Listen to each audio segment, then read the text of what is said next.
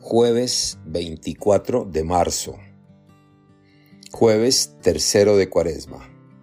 Evangelio según San Lucas. En aquel tiempo, Jesús expulsó a un demonio que era mudo. Apenas salió el demonio, habló el mudo, y la multitud quedó maravillada. Pero algunos decían, Este expulsa a los demonios con el poder de Belzabú el príncipe de los demonios. Otros, para ponerlo a prueba, le pedían una señal milagrosa. Pero Jesús, que conocía sus malas intenciones, les dijo, todo reino dividido por luchas internas va a la ruina y se derrumba casa por casa.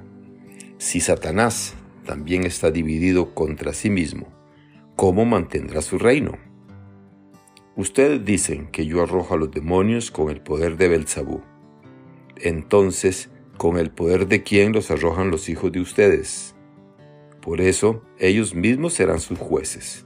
Pero si yo arrojo a los demonios con el dedo de Dios, eso significa que ha llegado a ustedes el reino de Dios. Cuando un hombre fuerte y bien armado guarda su palacio, sus bienes están seguros. Pero si otro más fuerte lo asalta y lo vence, entonces le quita las armas en que confiaba y después dispone de sus bienes. El que no está conmigo está contra mí, y el que no recoge conmigo desparrama. Palabra del Señor.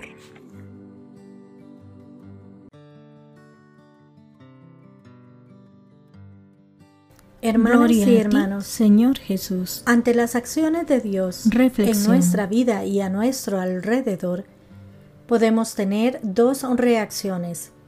Contemplar agradecidos y maravillarnos por las cosas que Dios realiza o atribuir a otra causa el origen de lo que ocurre, desde fenómenos naturales hasta fuerzas del mal.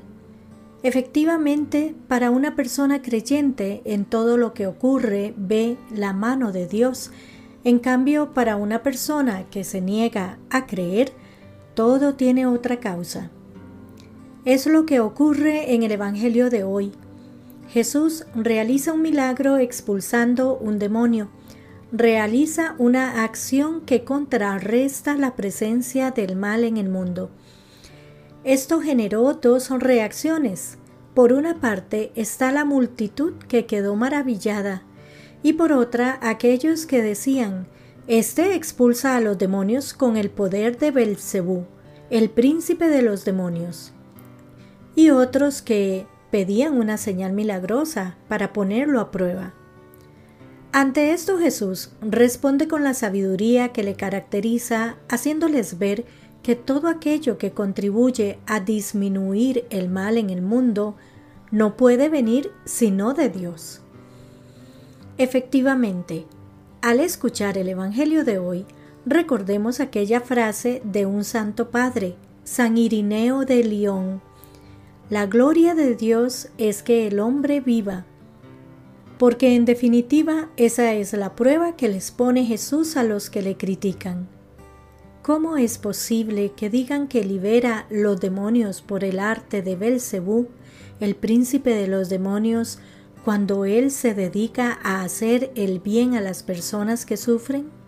Porque el demonio no quiere el bien de las personas, sino su mal.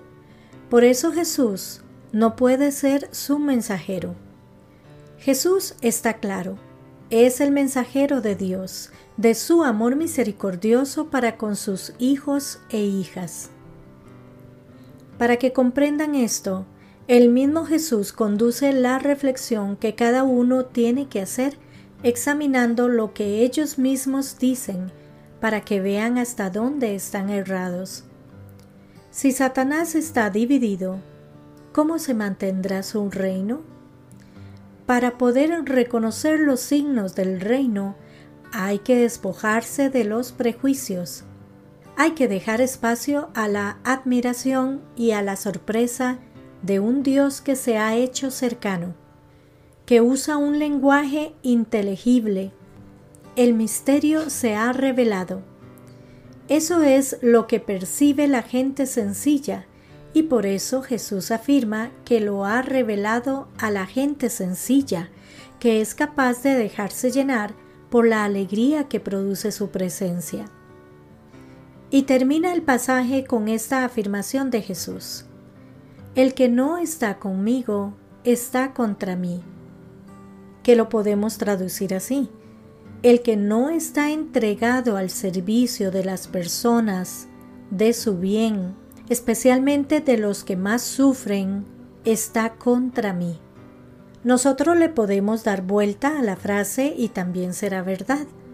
El que está entregado al bien de las personas, especialmente de los que más sufren, está conmigo.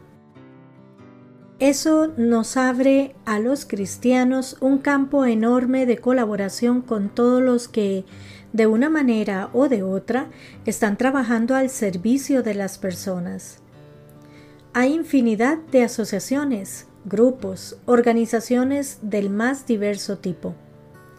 A veces llevan el apellido cristiano y otras no.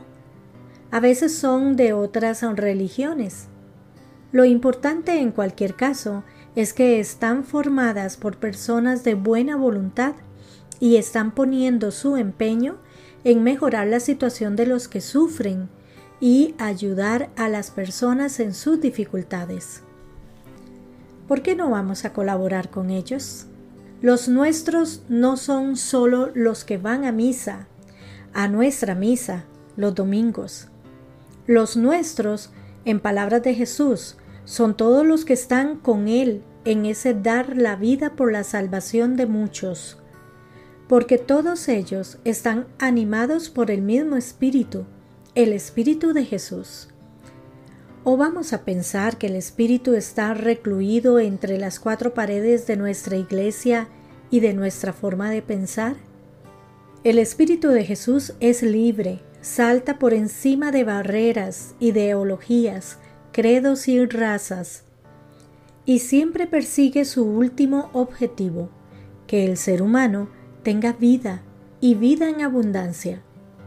Porque la vida del ser humano es la verdadera y auténtica gloria de Dios. Que Dios les bendiga y les proteja.